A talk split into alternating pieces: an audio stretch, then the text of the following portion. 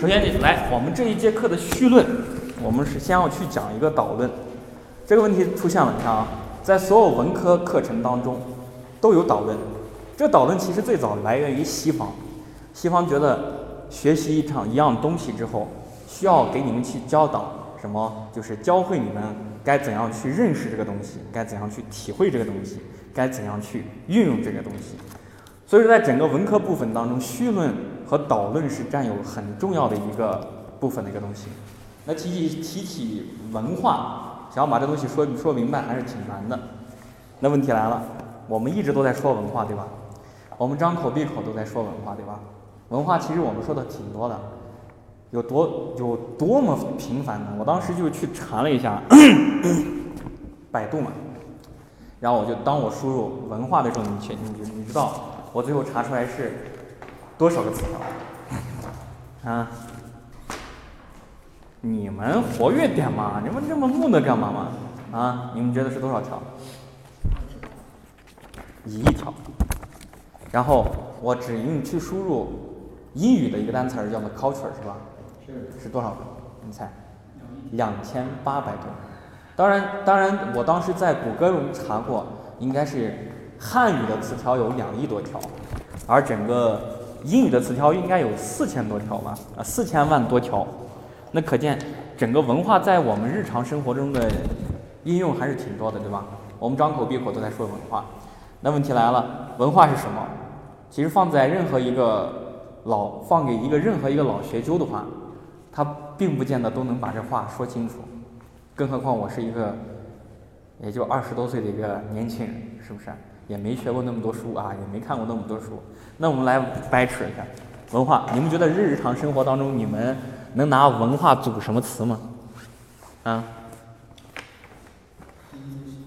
嗯？习俗是一种文化，还有呢？饮食文化，还有呢？舞蹈也是文化，旅游文化。除此之外呢？节日也是文化，节日还是在习俗对吗？还有啥呢？乐器其实当时已经说了，音乐也是一种文化，艺术也是一种文化。中哎，中国，这是国别的划分对吧？国别的划分，你看提起文化来说，其实确实挺多的。那我们能不能拿一个学术的方式去给文化做一个定义？你们不要先看书啊，你来说一下，有没有一些学术化的定义，去定义一下什么叫做文化？啊？什么？什么什么什么？是任何语言系统跟语言系统跟什么？原有的词汇。啊，原有的就是语言语言系统和原有的什么？词汇。原有的词汇组成一块儿，你觉得这是文化？还有没有更加比较高大上的文化？我说的怎样去定义文化？你不要给我组词儿嘛！啊？有啥没？有啥想法没？王林，你是说一下，你说一下。嗯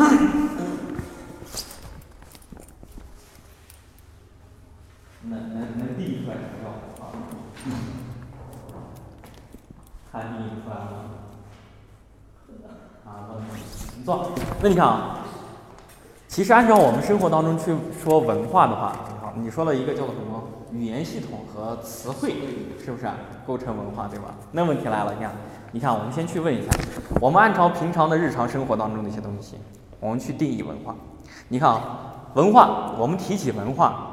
你说，有些人穿的衣服不一样，对吧？对。吃的东西也不太一样，对吧？那光从吃穿住行，我们可以分成服装文化和饮食文化，对吧？然后每个人吃的不太一样，是不是啊？然后这吃是一种文化，还有一个是什么的文化呢？就比方说一种独特的人际交往的一种的文化，叫做酒文化、饭桌文化。那我问题来了。酒文化和饭桌文化这东西能叫做中国原有词汇和那个什么语言系统吗？不能。嗯。那你看还有个问题，还有一个问题，除此之外还有什么问题呢？叫做就是现在我们报名了，对吧？就是我们说报到之后，我们学校里面暂且不是开了很多的社团嘛，对吧？社团在一块儿，它其实也搞很多的活动，对吧？包括我们学校里面还会开很多一些其他其他方式的一种活动，这种文化叫做校园文化，也对吧？对吧？我们每天早上有些有些企业起得比较早，然后他们又会去跑个晨操呀，啥东西，这叫企业文化，对吧？对吧？还有一种文化，我们小的时候，比如说，比方说会看到大街头上有杀马特，对吧？非主流，对吧？那叫非主流文化，对吧？那除此之外，还有一个主流文化，对吧？那你看，其实文化的扩充意义还是很多的，对吧？啊，杀马特文化是吧？你是杀马特文化吗？不是，啊，那你看，文化的扩充点还是挺多的吧，对吧？那其实看文科的很多东西是特别模棱两可的，它是很抽象的，它不像理工科一样。比方说，我跟你说什么是椅子，你立马都能把这个椅子给我指出来，这是椅子，对吧？我问你什么是桌子，你能指出来，这就叫桌子，是不是？但是我们汉就是我们整个文科当中的很多概念是比较抽象的，比方说文化，其实你真的指不定文化究竟是什么。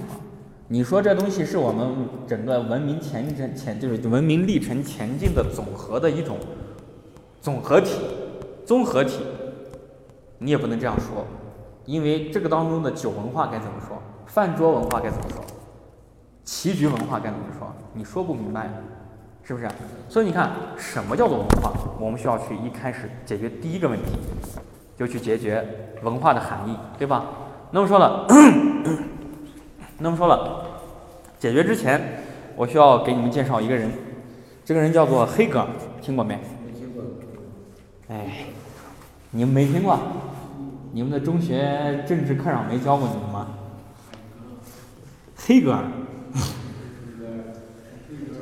黑格尔，他一般情况就叫做什么？就叫做，他是作为一个比较反例的一种存在啊，就是他现在其实他的一些学说在当今看来其实有点反动，然后他但是他说过一句话叫做“熟知非真知”，就是我们熟悉的一切，并非代表是我们真知的知识。那你看文化就是这种概念啊，我们提及很多文化，比方说举个很简单的例子看。然后我们之前知道，我们都是生活在这个陆地上，对吧？然后在古时候，人们觉得地就是方的，地就是方的，天是圆的。但这东西是我们熟知的一切，最后是真的吗？地球是圆的，天也是，天空也是圆的。啊，地球是椭圆的，但是它是个球体，对吧？它并非是方的，对吧？对吧？那你除此之外？然后人们认认为，你看太阳都是从东边升起，西边落下，月亮也是差不多在这整个绕着地球转吧，对不对？那你看问题来了，问题来了，这个东西让人觉得地球好像是中心，这是真的知识吗？是吗？并非吧？对，因为咱咱是太阳系中的第三大行星，对吧？就是银，然后整个太阳系又是银河系中不起眼的一个悬臂上的一个一个星系，对吧？那你看，其实其实整个我们所熟知的一切，并非是我们所真正的知识。那该怎么去认识文化？我们先要去从文化的就根源开始看起。其实你看，最早的时候，我们中国人一开始提出来这个文化是在哪一篇文章当中提出来的？我们先去看文，我们先去看文，文咋写？好，文是不是这样写？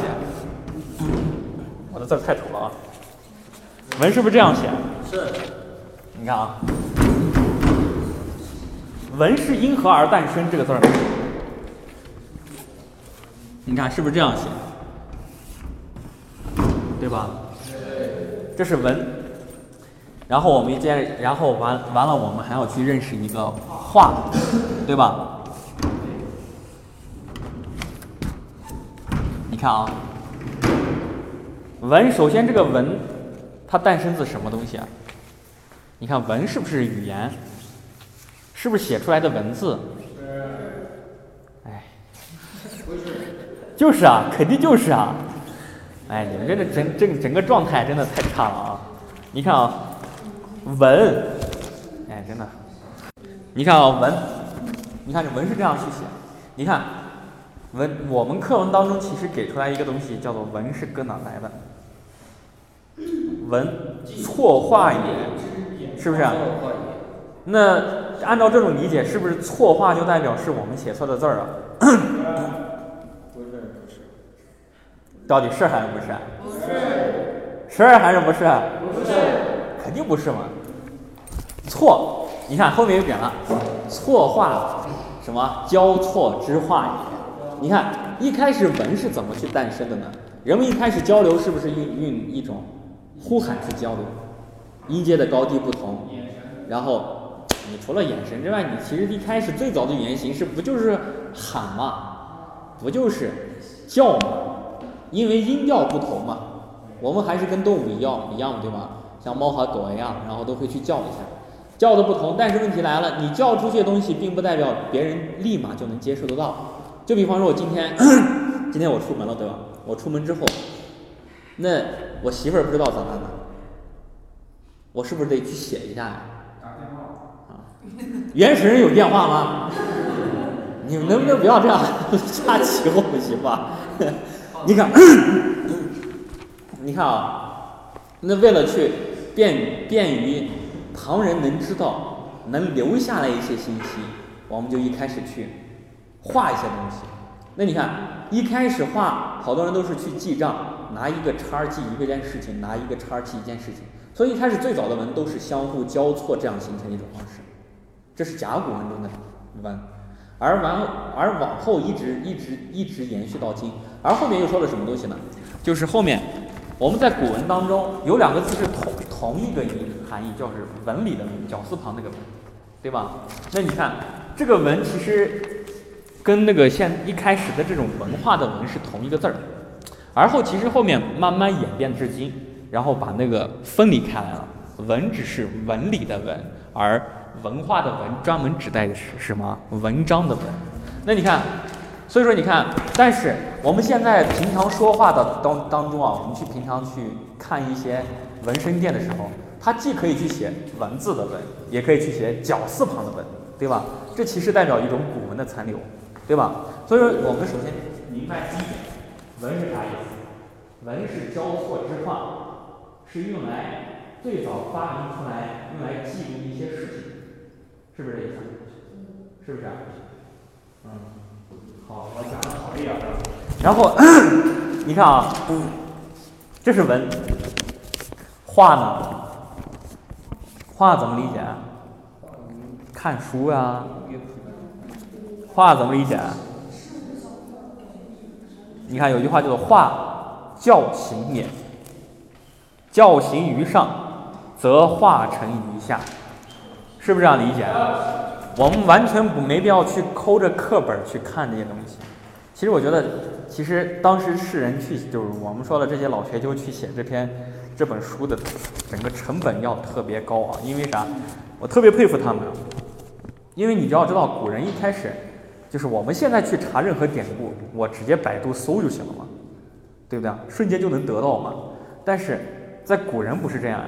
我不是，也不是古人啊。现在我们就是二十年前的这个老学究，这个书写于九三年，然后他们去写这课文的时候怎么办？他要阅读海量的书，记海量的文字，这样的话，他去找典故的时候，他能知道哦，这个典故在哪儿。于是他无非就是去图书馆去翻阅这个书籍，看验证自己说的到底对还是不对。所以你要知道，古人一开始的阅读量，其实我们现在的整个水平啊。我们的整个阅读水平，其实根本不到一开始整个古时候的童子身的。你要知道，如果说按照按照人家人家人家古时候也按照那种小学、中学、大学划分的话，其实我们的阅读量只能达到一个小学生的程度。所以你是不是感觉很恐怖呢？所以你看这本书拿到里面，然后有这么多典故的时候，我都觉得哇，这个这个人太厉害了，哇？这个人太厉害了。他不像我们现在直接百度查一下就能查出一堆东西，对吧？画，那好，我们接着回到解这个字儿上，画画啥意思啊？是叫做通化、融化、变化，是不是啊？我前面跟你说了，化教行也，是教导一些人一些行为准则的一种方式。教行人于于上，则化成于下。叫做什么东西啊？古人的上是什么？就是你脑袋。我把一些一些理念教训，就是什么？就直接教化到你的脑子当中。就是我给你，我给你教一些东西，让你学会之后，你在你的思维会控制你的以下部分去做你应该去做的一些行为。这是不是叫做化？对吧？而后一开始，这文化一开始怎样去合到一块儿呢？因为这两个东西本来就不在一块儿，文便是指文字，化便是指教化吧，对吧？但是后面出现了两个东西合到一块儿，是在《周易》当中，对不对？对不对？《周易》当中吧，《周易》当中说了哪句话？你们看课本啊，叫啥呀？关乎天文以察时变，关乎人文以化成天下。不知道在哪儿了吗？翻页。在哪儿呢吗？你看，关乎天文以察时变，关乎人文以化成天下。你看，天为啥要去观天文？为啥要去观天文？因为古人认为啊，其实他认为，就什么，就是天上的一些一些运动轨迹啊，天文就是天上的纹理嘛，天上的运动轨迹，它变化。它化成一种什么？就是 它随着一些运动的周期发生一种变化。而我们说的《周易》是写给谁看的呀？《周易》是写给统治者看的，它不是百姓最平常去翻的一本书，知道吗？所以《周易》是写给不是写给普通人看的。所以说，你看，他写给写给君王去看，君王一开始观一下天文文，对吧？天上发生发生一些变化，代表着自然发生一些变化。那自然而然，人事也应该发生一些变化。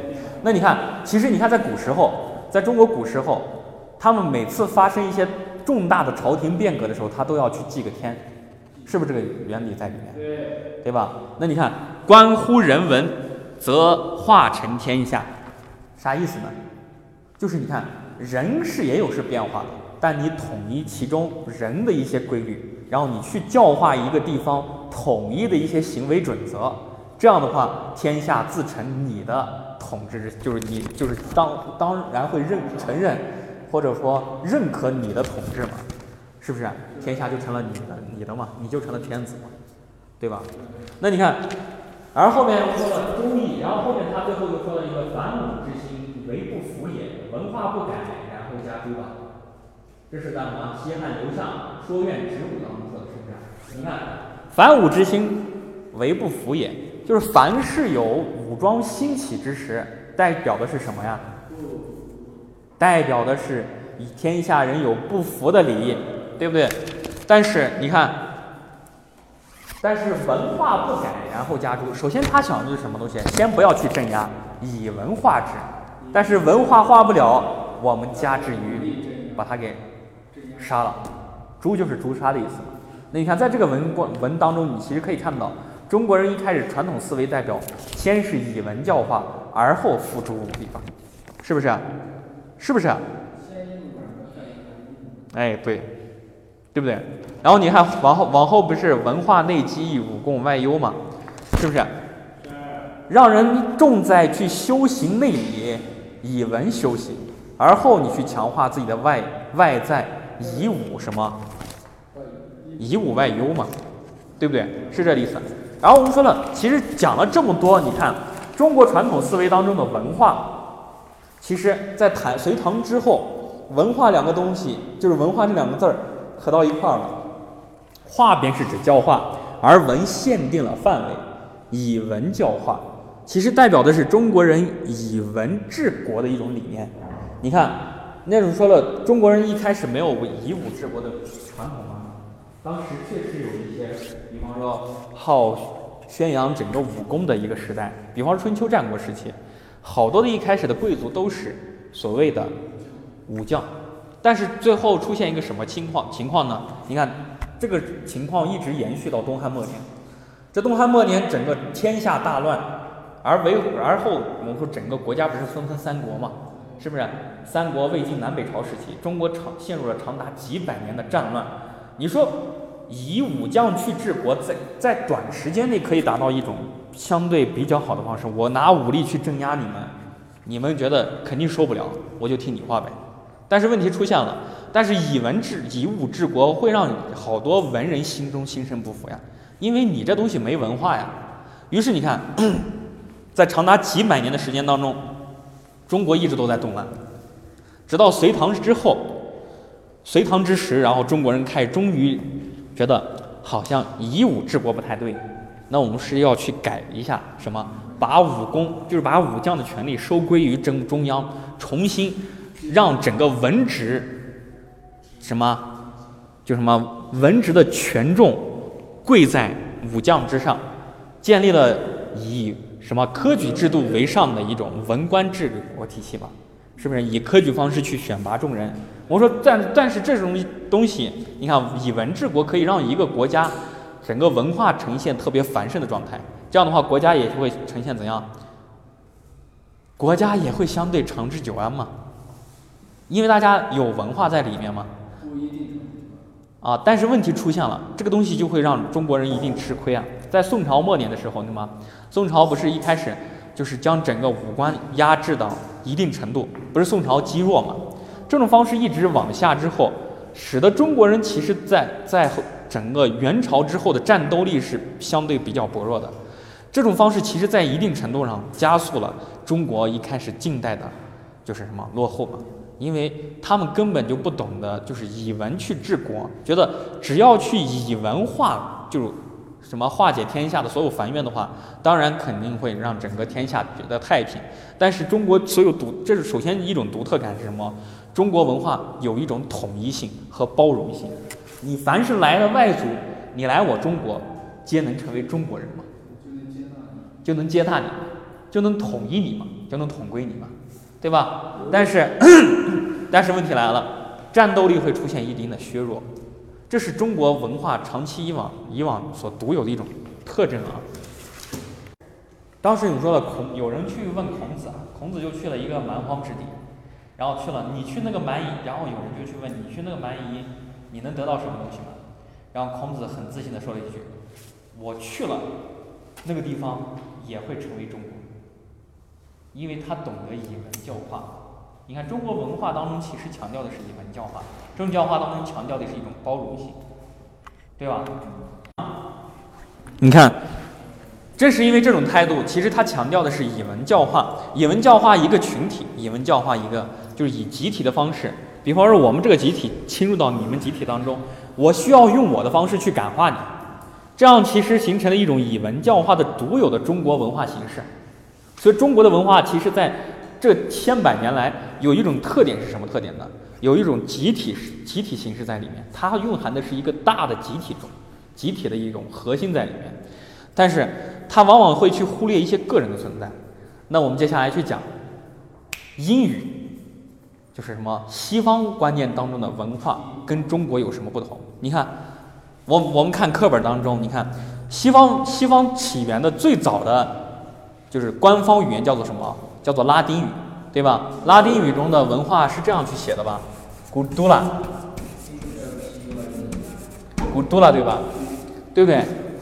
然后，然后你看，英语和法语还是同样一个叫做 culture，是不是？对吧？是不是这样？我我写错了啊。啊，对着呢，现在好了。culture 是不是？那你看，culture 和 gudula 最早的时候来源于什么东西呢？来源于耕种。你看啊，最早其实这个单词儿其实最早演演变自 gudi gudiba 这个这种单词，代表的是耕种。而我们 culture 其实我们也知道，我们往前加一个 agriculture，叫做农业，对吧？对不对？你看农业最早其实我去耕种一些东西。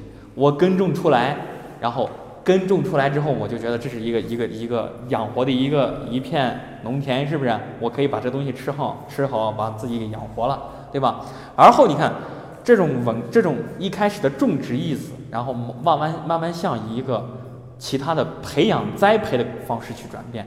比方说，把你当成一个幼苗去培养，我把一些所谓的什么所谓的一些一些，比方说文明和道德的种子根植于你的心心之中，你的行为当中，我去培养你，我去栽培你，让你真知道什么叫做 culture，是不是啊？当然，我们文化翻译过来 culture，我们现在这个东西翻译过来其实叫做文化，对吧？但其实好多关系其实并不见得都是一样的。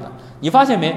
我刚才给你讲了一些中国的起源当中，以文教化，它其实更多强调的是精神层面的，去教你们的思想，教化你们的思想，能明白这意思吗？那你看，但 culture 呢？我其实除除了除了去栽培你的品德和行为之外，还有这东西。培养你的实际能力，其实也也在去培养你的什么？因为它的整个词源来源于一种物质生产，其实它包含另一种比较宽泛的概念，叫做它含包质包什么？包括一部分的物质文化在里面，物质层面的东西在里面，物质生产东西在里面，能明白这干这东西吧？是吧？我讲的不难吧？现在能明白吧？那你看，这首先是第一个特点，中国西和西方的第一个大的。就是文化中的特点是什么？中国的文化，它其实更多强调一些精神层面的。其实按照当时你们给出来这个狭义和广义文化当中，其实有点类似于狭义文化，明白吧？那你看，除此之外，你看西方的文化当中，除了狭义的文化之外，就除了精神层面的文化之外，还有一种物质层面的文化，明白吧？那我们看，这是第一个不同，而第二个不同，我该怎么去给你们举例子呢？我给你们举一个你们时常说的是不是？你们特别觉得特别喜欢的一句话是吧？是不是？对吧？是不是这个？I love you，对吧？对吧？汉语咋说？我爱你，对吧？我爱你。但是你要知道，我爱你，其实这这句话，你觉得这个这就是我们爱情产生的时间肯定很长嘛，对吧？对吧？但你觉得？我爱你这句话在中文当中诞生，到现在有多少年的历史？没有啊，我们中国文明才五千年，我的天，七八千年你干嘛呢？剩下五千年。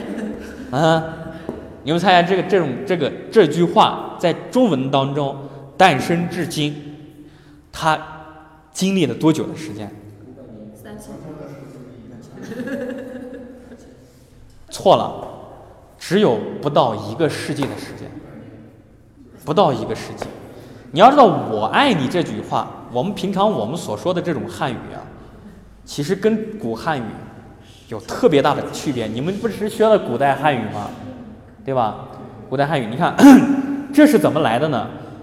这是其实最早来源于西方的一种翻译腔。我们说中整个一开始中二十世纪之初，不是兴起了文化，就是新文化运动嘛？也兴兴起了白话文运动嘛，改革了咱咱的整个汉语啊，把汉语的方式改成一种白话文的方式，这样说出来。所以说我们现在所说的普通话当中，其实有很多的翻译腔的。你们有一个特别头疼的事情，我不知道高中的时候语文老师有没有让你们去做这个事情，就是每次分析一件事情的时候，让你们去画主谓宾，但是你们很头疼，有些句子你就画不出来呀，原因在于什么东西？因为这个主谓宾是这个这个这种语法是之前根本不存在咱的汉语当中，是从西方引进过来的，甚至标点标点符号咱大在古时候只有个顿号和句号，没有逗号、分号、破折号、冒号，这东西全都没有。这后面在白话文运动和新文化运动之后引进来的东西。所以你看，所以说你看，我爱你，比方这种话，中国人其实。从来不会这么说，你看，西方人为啥为啥会去说？你看西方人这个都这句话，其实他引申了他的一种所谓的思维习惯。你看，我爱你怎么去分？主语是爱，是不是？然后谓语动词是 love，对吧？you 是什么？宾语吧，I love you，对吧？你看，主在西方社会当中，总有一种方式什么？在古在他们古希腊起源的时候，他认为世间。是有主客两部分的，在他的神话当中，你也可以看到，一开始人们都是一个球，是不是？一个大球体，是不是一个大圆？然后觉得宙斯觉得不爽了，是吧？把你们劈成两半，然后劈成两半，两个人为了去找找什么？两个人一定要把对方，然后带带在一块儿，然后才能圆满。所以你看，那才会异性相吸嘛，是不是？所以说你看一开始古时候，他们这个思维习惯一直演变到至至今，然后他们怎么去理解呢？西方人的理解当中的世界都是主客二分法，就是主语发生动作，谓语接受就行了，就是谓语是它的动作本身，宾语接受就行，客体接受就行，主体发生动作，作用于客体，客体去接受就行，明白这意思吗？就比方说，你看我爱你，就是我发出爱的动作，你接收就行了嘛。当然，我们可以举其他例子，我说我恨你也行嘛，对吧？我发出恨的动作，你接收就行了嘛。这是主客二分嘛，对吧？那我说中国，中国，你说这句话，你就是我爱你这句话，你直接扔给古人看的话，他其实能明白的。但是，但但是我们古人不会这么去说。为啥不会去说？不是我们中国人含蓄啊，不是我们中国人含蓄。首先，你看，中国以文教化的一种方式，其实其实让人以就让中国人形成一种思维方式，什么？去关注中一个人在整个群体当中的一种作用。所以，我们中国人怎样去表达自己的爱意呢？你翻《红楼梦》你就知道了，是不是？你个怨家，是不是？我们现在两个情侣在一块儿，你个小可爱，我的小宝宝，是不是？我的我的小乖乖，是不是这样去表达？对吧？那我表达我恨你呢？畜生，渣男，讨厌，是不是？你看中国的方式完全就不太一样，是不是？那你看西方来源的是什么？主客二分法。那你看这样时间一长之后会形成一种什么方式呢？你看中就是什么？就是呃，比方说我举举举个例子啊，为啥我们说了他们这个这个思维习惯在近代让整个西方开始崛起，奠定了一定的思想基础。比方说一开始人他们怎样去让整个科技发展起来呢？比方说他们是主体，人类嘛。然后他们要去干嘛？改造自然嘛，主客二分嘛。人是主语吧，客体是自然吧，我改造自然就行了呀。这样的话，他其实总是让自己单独在一个集体之外，我去改造出来。于是强调的是一种个人主义，一种自由主义。但中国不太一样呀，中国最在整个古时候强调的是天人合一，我乃是天下的一员，我要跟天下什么自然什么。共存活嘛，所以你看，西方的医生，西医是什么？建立在解剖学的基础之上。解剖学干嘛的？把你当成一个 machine，是不是？把你当成一个机器，是不是？我要给你去白痴一下，我要给你把你修一下，是不是？把你肚肚子破开，是不是？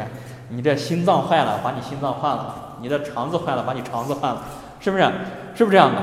中国不是这样的呀。中，然后你看西方的这种方式，就把你这个肚子破开，觉得肚子里面这东西都是你的零件嘛。然后我是主体，我改造你的身体，把你改造好就行了嘛。这是西方的一种逻辑思维嘛。那中国不太一样，中国的一种思维逻辑是什么东西呢？叫做我们中国人炒中医特别喜欢炒的什么东西？你去看中医，然后老老中医这样胡子这样一捋之后，你调理一下，我给你开个药，你调理一下，是不是？然后给你把个脉，哎，你心中湿，你你体内湿气太重，就代表你心中就是下雨了嘛。我要把你调晴了，你看，我跟你说很很简单的中医理论啊，中医理论，你现你现在听上去其实挺挺好玩的。你看，中国的地势是西北高，东南低，是不是？在《黄帝内经》中，他就这样去说，看西北高，说明它比较接近于天，天少，所以说西北呈现的是阴，而东南比较繁盛，呈现的是阳，阴阳。所以这样的时候，你看阴阳会呈现什么情况呢？哦，你看我说了，就是中国文化当中如何拿一就是拿一种所谓天人合一的方式去给你诊疗你的身体。比方说，东南不是东南低，西北高，对吧？这样的话，在整个《黄帝内经》是这样说的，说说什么东西？就是西北它缺天，它成阴气，而东南它就是什么？它是比较聪明的，它属阳性。所以这时候它怎么办呢？在整个整个人的。变化当中会呈现这种方式，就是平常中国人的方式当中什么东西？平常的左眼没有右眼灵，左耳没有右耳灵，然后左边个身体没有右边个身体灵便，然后但是东西两边的人，然后犯犯毛病的时候会怎么办呢？就是犯毛病的时候，西边这个人是不是属阴嘛？属阴一般会怎样？下沉。因为阴气比较下沉，顺着阴气下沉，这样的话，它右面的病变会比左面的严重。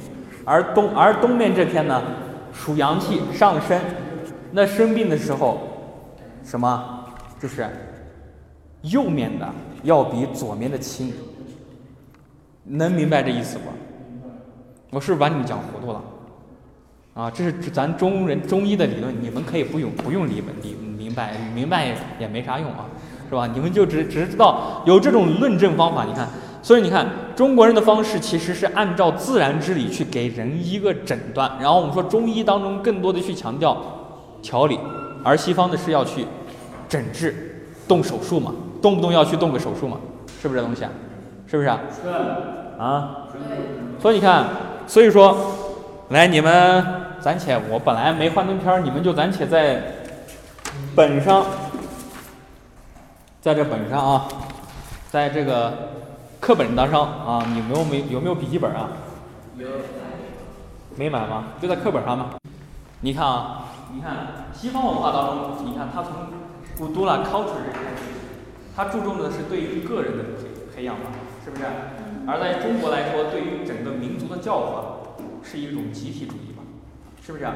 那你看，在西方文化当中，它注重的是学科分类，而中国的文化叫做注重什么？融会贯通，你看西方文化当中，往往一个大家，他是把一个专门的学问给你挖的特别深的一种，而且他们这种方式，西方的文文文化当中，它是注重学科分类。你看，其实你看这种分工在近代的时候，其实提到一定好处的。就比方说，我们分开会，我们来一开始我们生产力没没达到那么那么高的水平嘛。我把这东西按照学科分开的话，每个人分在不同的学科里面去研究，会让整个技术性实行一种综合到一块儿，会实行一种质的跨越，对吧？但是并不见得分科一定是好的。当然，我也没有什么价值判断，对吧？你看中中国古时候，我们说中国中国有没有一些自然科学？有的，但是你爱读不读都是那一块儿。你读也是那一块儿，不读也是一块儿。你读就是一堆书你要去背，不读的话你就别读。他从来不会有一种分科的东西在。那你看，其实你看时间一长之后，我们西方人他总会去就是就事论事，而中国人会有一种综合性的考量。比方说西方里面一个人所谓大师，他会把一个东西给参透。比方说他演演的相当好，对吧？演技相当棒。所以说，他就叫做演艺界的大师。但中国的大师一般情况下出现的什么方式？你多少什么东西都得懂一点。比方我们现在知道，在整个新中国成立之初的钱学森，对吧？他是我们物理学家的一个特别牛的一个人，对吗？但他的整个文学造诣也挺高的，他的艺术修养也挺高的。我们把他叫做大师。你看，其他人，比方说你。去死劲钻一个文科的，在我们这儿地方基本上叫不了大师，这是什么东西？所以你看，西方西方西方还有一种就事论事的方式，就比方说，比方说我们说西方现在有很多的明星都会有一些各种各样的，就是其他的一些负面新闻，比方说他吸毒呀，他猥亵男童啊，是不是？他强奸呀等等方式，是不是？他诱骗诱拐啊，但是。即便如此，他的道德有污点之后，他只要就西方人看来，他只要比方说他他是个他篮球打得好哎，你是要只要是个球星，你还是有很多的粉丝的，粉丝不会去在意你之就是除了这个技艺之外，你干了什么坏事，他不会影响你的人气的。所以你看西方的这个俱乐部当中，有些人他可能会因为你一时的一个负面新闻，他走出一个俱乐部，但是这而后他并不代表他的他的整个生涯就此结束了。他会找另外一个地方，然后找到另外一个落足点，但不像中国是这样，中国是另外一种方式。中国你想一下，就是比方说我们对于整个演艺界的明星要求是相当高的，比较高，是吧？我们觉得他在电视上面出来那么光鲜，他刻下就是他整个日常生活当中做的事情应该也是光鲜的。比方说，如果说你出现一个一个不孝顺父母呀，比方说你你你出现一个什么呃什么什么什么偷税漏税啊。比方你再出现一个，比方说，呃，地震了，你不捐钱，然后就骂，就群起而攻之。你赚了那么多钱，你为啥不交？你看，好多东西其实被这样绑，就是绑架之后，你看中国人的认为就觉得，就是会综合考量一样东西。所以你看，一个明星只要在身上有一点的负面新闻，他的生涯几乎就，咱前那段时间里面基本上就没啥前途了。任何任何媒体平台不会靠背什么背负着那么大的压力去让公众重新把这个人推举出来，因为他会推本，因为整个中中国的一种行为方式就是这样。哎，你道德不好，觉得你的其他的术业专攻也肯定不强。这是中国和西方的一种不同的思维方式。当然，这种思维方式我没有任何价值判断，我只是给你陈列事实，明白吗？然后你看，因为你看分析，就是正因为它有了分科之后，所以说西方的文化当中注重分析。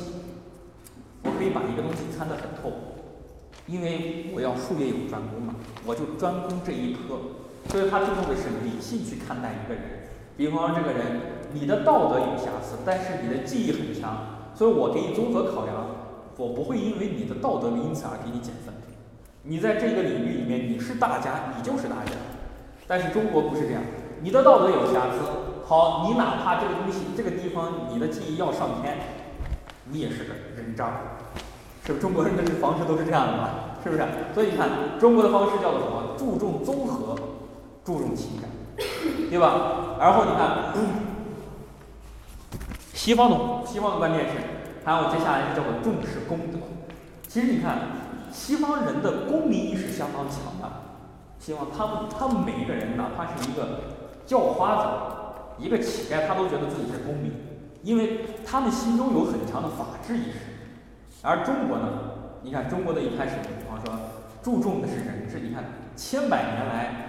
我们中国人一直都是人大于法的。我们一开始就觉得，有些人受冤枉，对吧？总会觉得有个青天大老爷多好。他们从来不会去考虑我们该如何去健全中国的法治和法律。我们中国的平常的这种惯性思维都会觉得有个青天大老爷多好。你看《开封府尹》里面的包青天，对吧？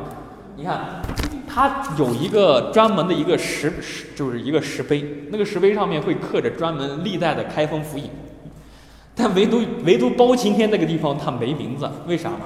因为好多人觉得心中有冤情啊，然后当时就觉得包青天是一个青天大老爷嘛，对吧？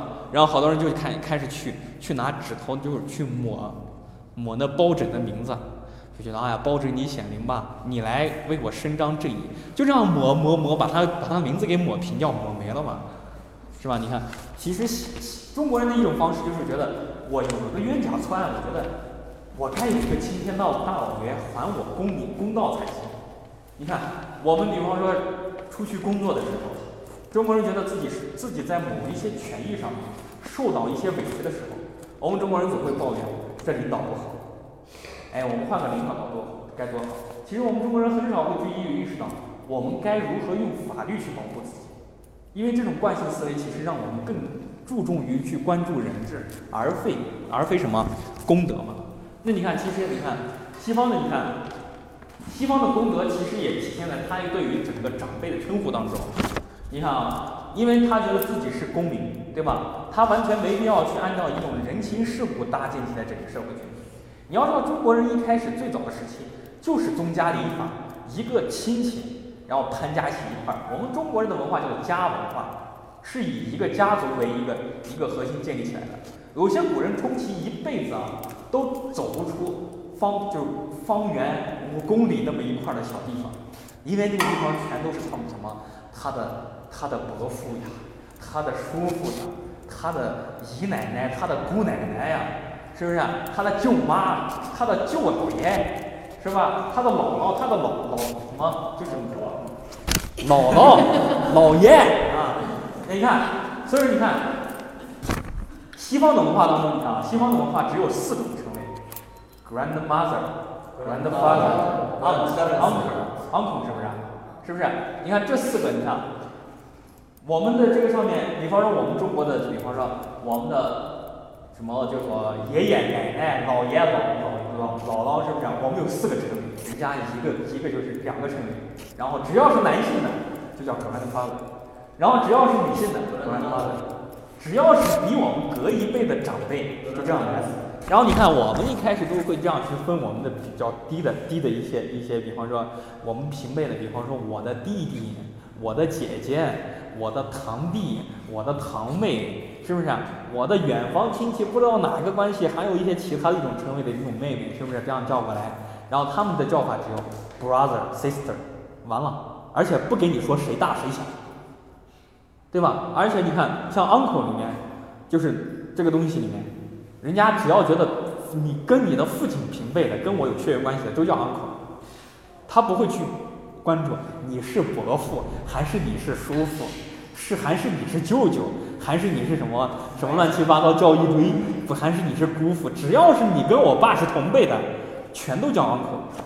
因为你看西方的文化当中，它注重的是原子社会，就是每一个人是一个单独的原子，是构成我们整个社会的一种基本的组成单位。它强调的是个体的自由，它没必要去倒腾清楚那么多啊。如果说把中国的称谓，我当时给你们做了一个幻灯片儿啊，中国的这称谓，你看人家的那么一个单词儿，然后中国的称谓就这样，这一堆，然后人家一个单词中国还这一堆，你看，你看中国的文化，其实跟我们自打出生起来的时候，我们会建立起来三个宗族，叫做什么宗族呢？叫做 宗亲、外亲和戚亲。宗亲是什么？我们父子就是我们同姓的父系一族的这一辈。比方说你的爷爷、你的曾祖父，对吧？对吧？然后往下你的儿子、你的孙子，就在这一步辈是最亲的。而后呢，你的母亲那一辈，就是外公外婆那一辈，你看走在这一辈，你发现没？你其实发现，其实你看，其实你看，在我们宗族这一辈中的称称谓比较细。你看，只要是比我父亲年长的叫做伯父，比我父亲。嗯，嗯，叫什么？年龄稍轻的一些叫做叔父，但人家我比我妈比我只要跟我妈是兄弟的，不管他是哥还是弟，都叫都叫他舅，因为外亲相对于宗亲来说稍远一点，所以囫囵吞枣就行了。但我们除此之外，而后你怎就是比方说男性嘛，我们说当时中国古时候其实不太尊重女性的，所以你看第三亲叫做妻亲。就是男性步入，就是最后成年之后要要结婚嘛，你跟妻子在一块儿，妻子那一部族的亲戚关系叫做妻亲。所以你看，中国建立起来的东西，你看当时没有中国没有完整的一种法度，它建立在什么什么事故之上呢？就在家族法，就是家族宗亲事故之上。就是你把一个小家子管管好了，管好之后，我们天下就太平了。所以你看，整个家族走得特别近。然后我们说的所所谓株连九族嘛，前面三族就是这三族：宗亲、外戚和戚亲。当然，我们说株连九族的话，有一些特别特别特别远的关系，都都有可能给你给你给你给你套上关系。这样的话，有可能比方说株连九族的话，一有时候就就可以把一百多人全都给咔嚓掉，这是不是挺恐怖的？是吧？那你看中国，你看自打古时候，你从称谓上头你就看可以看出来，中国人是特别。注重私德，就是一种小家文化，是吧？不是那个私德啊，是自私的私私德，是吧？是一个小家文化，因为中国是几种家天下家文化，是不是？所以天子就是天下所有百姓的家长，明白这关系吧？不像西方，西方你看，西方你看，包括我俩，我哪怕我俩是母子，我俩是父子。只要是你侵犯我我的权利，我可以把你告上法庭。我俩就从法法律上面去干这事情，包括我俩，比方说我俩财产分配不均，是不是？我俩最后我父亲分分配不清，我俩是有留下遗产，我俩是兄弟，对吧？但是我俩分配不均呢，上法庭呗。而我们中国其实更加的是拿这种方式去拿人情世故去调停，对吧？完全不一样，是两种思维方式，也没有任何价值取向的判断。但是有时候会出现一种问题，当公德遇到私德的时候，你该怎么去办？我当时看过一个一个新闻例子是这样，就是有个地铁，对吧？有个地铁，有个孕妇孕妇嘛，然后当时坐了一个坐了一个椅子，然后就就坐就坐坐的那个地铁上那个那个座椅上了，然后上来了一个老头儿，是吧？老头儿一看，然后这个孕妇觉得这老头行动不便，对吧？于是就起立把这个座位让给了那个老头儿。然后老头儿一坐之后呢，他坐稳之后，他干了个啥事儿呢？他把他的孙子叫过来，哎，孙子，你坐这儿，我站着。你这时候该怎么办呢？其实根本有时候这种东西，其实也也不太好判断，是不是？私德和公德之间的东西，是不是？当然，我只是给你陈列西方和中国的一种什么中方的一种独特的思维习惯，没有任何价值判断在里面啊！你注意啊！好，接着往下一就是注重个人和外界的关系。你看，这种主客二分法决定了他们总会产生一种理念，叫做我要去改造社会。但是中国叫做什么东西？天人合一，关注整个社会和自然的一种和谐，就是什么？我如何跟自然和谐相处？这是两种方式，是不是？你看中国更多的一一种人，一种大学士最后都会去清修，都会去在那个地方归隐，然后为啥？我要跟自然融到一块儿。但西方呢？我要把这个东西打破砂锅问到底，我要把这个东西公理给你参透了，我要改变世界，不一样吧？这就是中国人和西方人的一种文化上的不同。那好，我们来进行下一个环节，下一个问题叫做什么东西？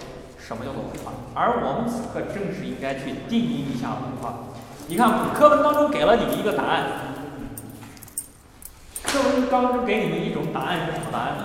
你看啊，课文当中给你们答案是分成狭义和广义的文化。广义的文化是怎么读的呢？怎么说的呢？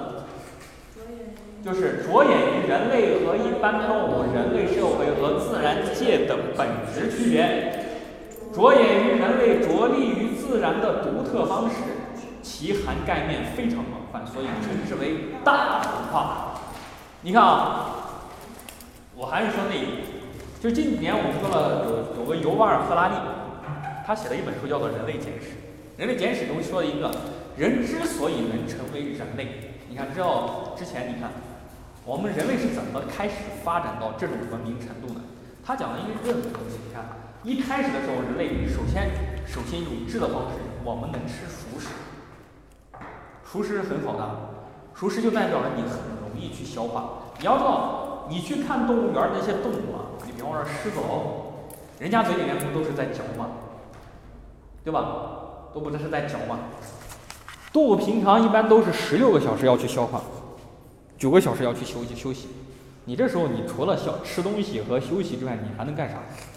你还能干什么？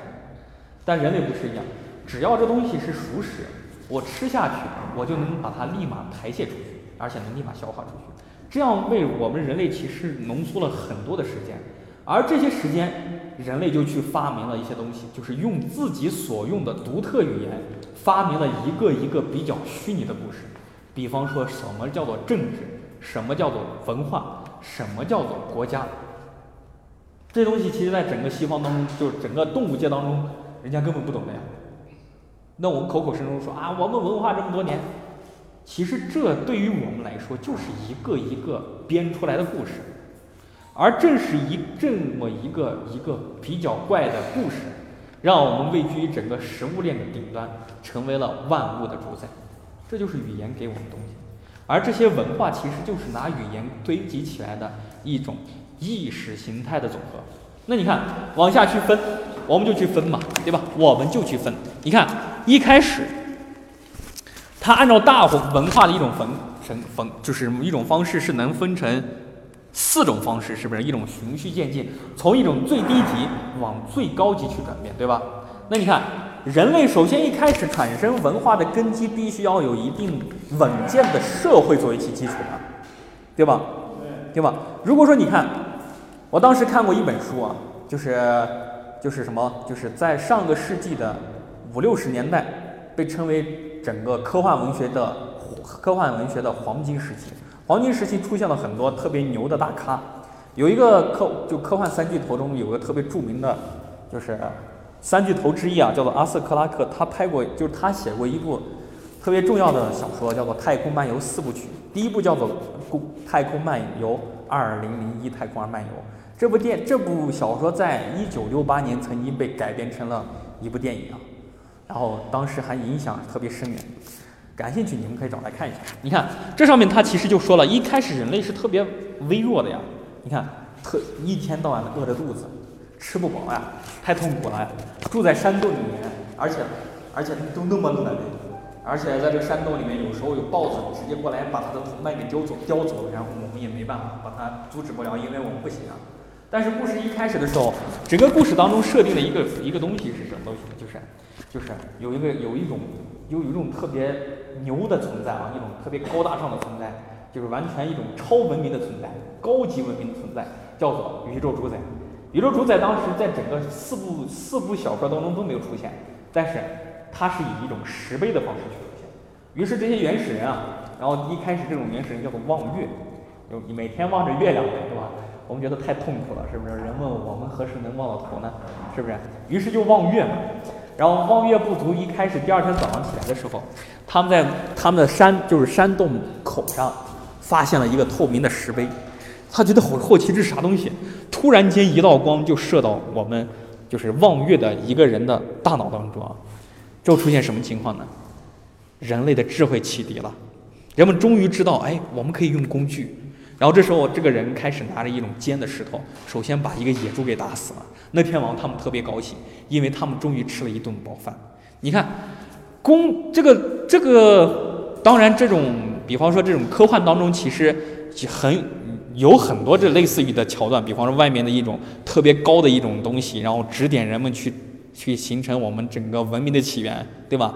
但是这点其实它点明了文明起源的初始在于什么东西？就是人懂得如何用工具去改造自己的生活。你如果说没有工具的话，我们社会不可能去展展明出来，我们也不可能去拿那么微弱的能力。你说，你说一下，我们有犬齿吗？没有啊。我们有利爪吗？没有吗？我们有有我们有蹄就是什么蹄子吗？没有啊。所以我们注定比草食动物我们跑不快，是不是？比肉食动物我们没那么凶残。我们其实是一个很尴尬的进，就是进化不足呀。但是正是因为我们有了工具，工具让我们懂得如何去进行物质生产，这其实为整个社会的产生奠定了一种基础，明白吧？而这基础就是文化诞生的初衷，明白了吧？所以你看，当你的物质完整了，你的生产活动进行起来之后，是不是有物质有结余啊？对吧？所以一开始的原始人都是一个一大部族都在一块生产，但出现什么问题呢？但出现什么问题呢？出现什么一种问题？就是我一大部分部族之后，我们生产力没那么高，我只能在单位时间内内只能生产那么多的东西，那怎么办？划分成一个一个氏族和一个一个部落呗，一个一个氏族和一个一个部落之后，我们发现这样还分不分不明白啊？比方说很简单的一种一种想法，是不是？我们现在是。我们现在是九个人，对吧？对吧？九个人，对吧？我现在手里面有十个电，十个蛋饼，就是十个面包，那咋办呢？你们好多人如果说这样去分的话，根本不能平均分配啊！你们会抢吗？因为是有十个，你我们九个咋分？你们必须要去选择一个头领出来，让这头领先占有一定的先机。让他懂得，哎，我我是不是应该先去占一个便宜？比方说，我就多拿一个面包，我吃两个呗，然后你们一每个人人手都可以拿一个呗，是不是？这样就形成一种一种俗成的规定吧。我厉害，你就听我的话，否则的话，你们大家都吃不上东西。否则的话，你说一下，根本不可能平均分配的话，那怎么只能互打呗，互撕呗，然后把所有人都杀死之后，面包吃不上，东西拿不到。是不是很痛苦？是不是很痛苦？那于是出现个问题，我们为了去让自己吃饱，我们必须要去让出一份共有的利益出来。比如说，我们每个人就索性甘愿就给你多给你一个面包，你给我们做一个最优的分配节，我就给你们一人一个面包，我们是不是都吃饱了？而这其实就是我们在整个部落当中形成的一种世俗的规范的基础。而这规范慢慢开始累积起来之后，我会发现。你不能杀你的兄弟，你不能杀你的同胞，开始是不是界定了？这是不是规则？规则界定到一块儿，是不是形成一种独特的第二种物质？什么？就是什么文化层叫做什么？制度文化层，是不是？当制度形成起来之后，制度有了基础之后，会出现什么东西？我可以再规模把我的种族部群扩大，从于是我从一个氏族。开始慢慢向一个社会转变吧，对不对？是不是？是不是？那我们说了，我们这个部族肯定不一样啊，因为我们生活的整个习惯不一样，跟其他因为时间一长，跟其他部族有很很明显的隔阂和一种不同的一种行为方式，是不是？比方说我们跳舞不太一样，比方说我们吃饭的方式跟他们不太一样，比方我拿我们拿筷子吃呗，人家拿人家拿拿叉子吃呗。慢慢这东西慢慢开始在独特的一种风风俗习，就是一一种独独特的一种区域当中形成独有的习惯。比方说我们的起居不一样，我们的住宿不一样，我们的饮食不一样，总结到一块儿，第三个文化层形成了叫做什么？什么？叫做风俗，叫做什么？行为文化层，这是建立在风俗习惯之上的，对不对？对不对？而我们说了，风俗习惯形成一个民族，那民族形成之后，会有独特的文化圈已经形成了。独特的文化圈代表着我们的制度文化、我们的物质文化，还有我们的行为文化。那这东西一直往下传下去，就会形成一个特别庞大的整个共同体。而整个共同体会决定，就是因为我们这么多东西累加到一块儿，会形成一种独有的认识世界的方式。而这种方式，就是我们判断整个事件的价值观和审美情绪。而这其实就是建立在比较高的一种行为之上，比方说艺术。比方说彼此的价值观，比方说我们认知世界的一种世界观，这是第最后一层五文化层叫做什么？心态，对吧？这就是广义中的文化。那么说狭义中的文化，广义中的文化其实很多，狭义中的文化其实抛去物质生产方面，我们只停留在什么精神文化方面，其实比较。比较接近于一开始的中国人的以文教化那种方式，我们强调的是精神，明白了吧？明白了吧？那么说狭义的文化是什么？就是指排除人类社会历史生活当中有关于物质创造活动及其结果的部分，专注于精神创造活动和及其结果，所以又被称为小文化。我们这课本其实你看啊。我们这课本中的概念特别庞杂，我们当然不可能，我们这一学期，我们这个课课科目啊，只开这一学期，一学期只有十五课时，我不可能全都按照课本上的方式去走，我可以去跳脱来，跳脱出来，讲我的一些认识，讲我的一些认识。你看啊，所以说你看这这个课本儿，它整个编成时间段是二十年前，是九三年的。它其实有些观点已经特别滞后了，所以我们有时候可以去参考它一些东西，有时候可我们可以变着法儿去来，因为后边的一些方式，首先讲出来你们会觉得很无聊，再一个讲出来跟你们的实际相差比较远。那么我们现在进行我们这堂课当中的最后一部分啊，最后一部分是去讲啥呢？是去讲为什么我们要去了解中国文化，这就是有关于了解中国文化的必要性。首先，你看啊，首先你看啊，你们有没有去看？就是你们看那些西方的，比方说一些动画片儿，或者说一些科幻片儿的时候，你会发现，他给你给你塑造出来的中国的形象有点怪。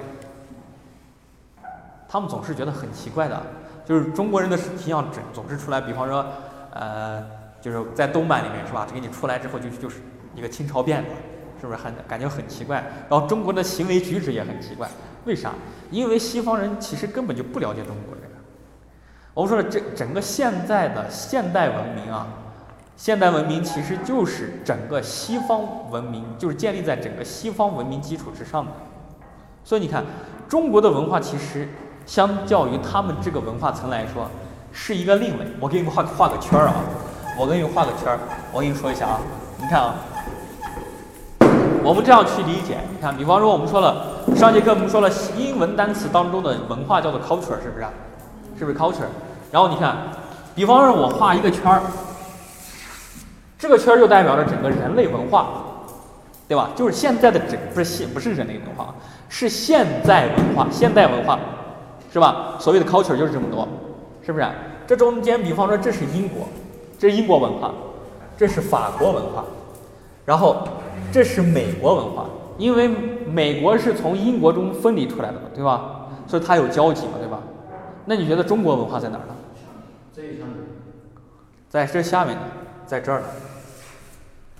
这是咱中国文化。他们不了解中国文化，所以为什么要去学中国文化？中国文化因为就有这种独特于现代文化之外的一种一种方式，它以一种特别独特的、特殊的方式去去存在。你看，如果说如果说你看啊，人类社会之所以发展到现在能丰富多彩，就是因为彼此文化的多元。如果说天天整个世间的所有人类都都去都去生活在共同的同一种文化之内的话，那是多无聊的事件事情。所以说，学习中国文化，首先你我们把这目标给你放大一点，是不是？你为整个人类做出了一种存续文化多元性的可能性，这是这一点吧，是吧？是不是有点夸张？是不是？但是这是实话，因为在整个圈子内之外，中国文化是一个圈外文化，在西方文文化来说，他是不太了解的，明白吧？整个现在的整个整个中国的，比方说现在整个比方说我们的学，不管是学校也好，社会也罢，还是政府管理阶层也好，我们所谓的民主思想也好，我们的所谓的法律精神也好，其实都是建立在西方文化之上。所以在中国文化来说，在于对于他们来说是一个圈外文化，所以它有一定它的的特殊性，明白吧？那你看，那你看还有第二点是什么？第二点。我不想去说中国文化给西方文化贡献了多少的文明。比方说，现在不是大热的丝绸之路嘛，对吧？丝绸之路经济带当然很，丝绸之路很重要。这其实贯通了咱的中西方，这东西在课本上没有的啊，你听我讲就行了。这是我的一点感想啊。你看，贯通中西方的丝绸之路是很重要的，对吧？但是这一点当中，其实是连接中国和西方的一种方式，并不见得其实。就是有什么就说的有些有些人就说的太过于夸张啊，但是当然它也很重要，但是我们没必要去过分的夸大它的作用。然后首先你看，首先你看啊，我们说了在九十年代那个时候，中国人总会有一种一种看法，他们老一代的学者都会这样去弄，他去说什么东西？你看我们中国文明是很厉害的，你们西方有的东西咱中国也有。这种方式其实代表了一种自卑心理，什么感觉呢？就是这种感觉。就比方说，一个穷人家的孩子遇到一个富人，他家里面有很多玩具，然后穷，然后这个这个富人就拿出一个玩具给他看，之后，你看我这个玩具多好啊，我这是遥控赛车，你看我这是遥控飞机多好。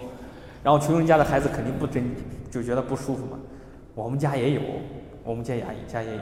你其实看，在那个时间段，因为长时间中国落后之后，西方人是不认可咱的中国文化的。所以你看，当时老一代的学者学者们来说，他们的目的是什么？去让世界认识和认可咱的中国文化。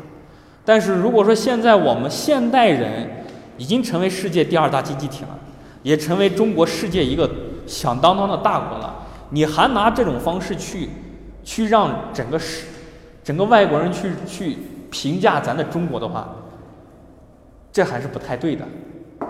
这其实代表了一种你的自卑心理啊，是不是？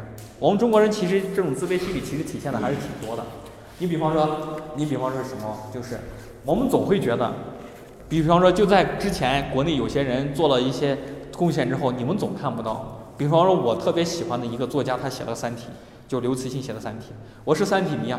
在他写文写那《三体》的时候，我一直都在关注，我一直都觉得好可惜，这么好的科幻小说咋咋别人就看不到？然后最最后在一四年，人家在国外得了一个什么？得了一个，一开始死命不关注啊，死命不关注。然后，然后在一四年，人家在外面拿了一个雨果奖，雨果奖就相当于科幻文学中的诺贝尔奖。这几年真是把《三体》的热度给你给他炒上天了，有点过分了。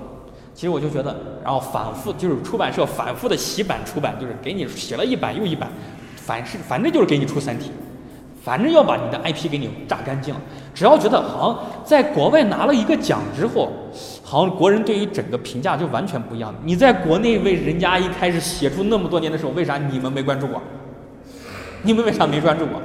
所以你看，其实中国人也是这样啊。你看，比方说在一些高校当中聘请一些外籍教授的时候，都要就是一些一些客座教讲师的时候。他总会去评判一下你这个人在某个大学当中评判了什么东西。他们总是觉得国外好像好像搬出来的东西总是要比国内东西要好。这其实代表着一种什么东西啊？其实我们每个人的评价标准有点有点不合标准化，其实有点病态，就有点病态。其实你想一下，我们现在很庆幸很高兴，我们中国文化渐渐被世人接受。你看世界各地都有了孔子学院。这是咱中国文化输出的一种形式，对吧？但是人家，但是我觉得也是很欣慰的点。但这一点其实反来覆去拿，没必要拿出来那么说。那个东西其实是一种文化交流的很正常的一种现象，没必要那样去大惊小怪。那你说，然后然后有些人就觉得啊特别骄傲，这样去卖弄一下，反而去卖弄就代表你内心的一种自卑嘛。其实文化自信来源于什么东西？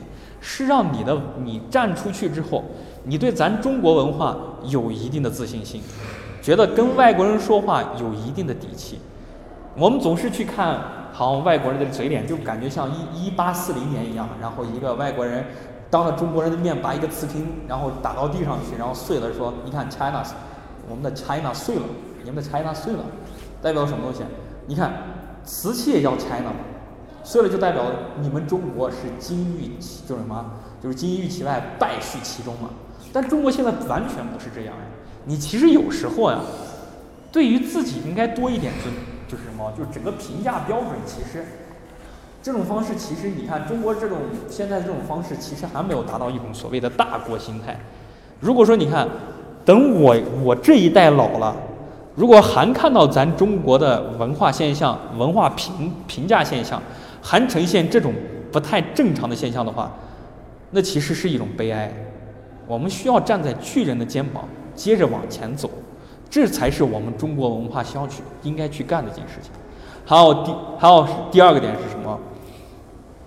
第二个点，我说民族认同感的第二点来源于什么东西？就来源于另外一个点是，你看，西就整个欧洲占的面积是一百万平，就是一千万平方公里。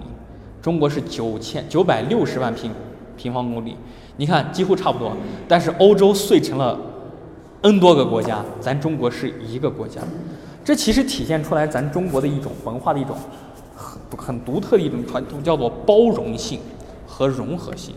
你只要来我们中国，在我这块地方，我不会去在意你是黄皮肤还是黑黑头发，我不不在乎你的这些体外特征。只要你心中认可中国文化，其实你就是中国人。其实文化是比所谓的血缘传承更重要的一点。所以你看，民民族当中，其实我们说了，如果说按照血缘传承的话，我们好多中国人其实都不算作中国人，其实都是异异族人的一种一种同就是同化开始融成一种中国人的。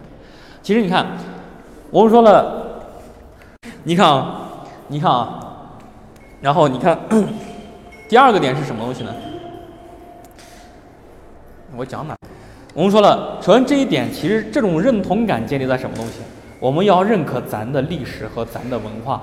那你看，你看，整个美国啊，是整个世界上比建国的历史相对比较年轻的一个国家，它只有三百年的历史，它是一个崇尚自由的国家，对吧？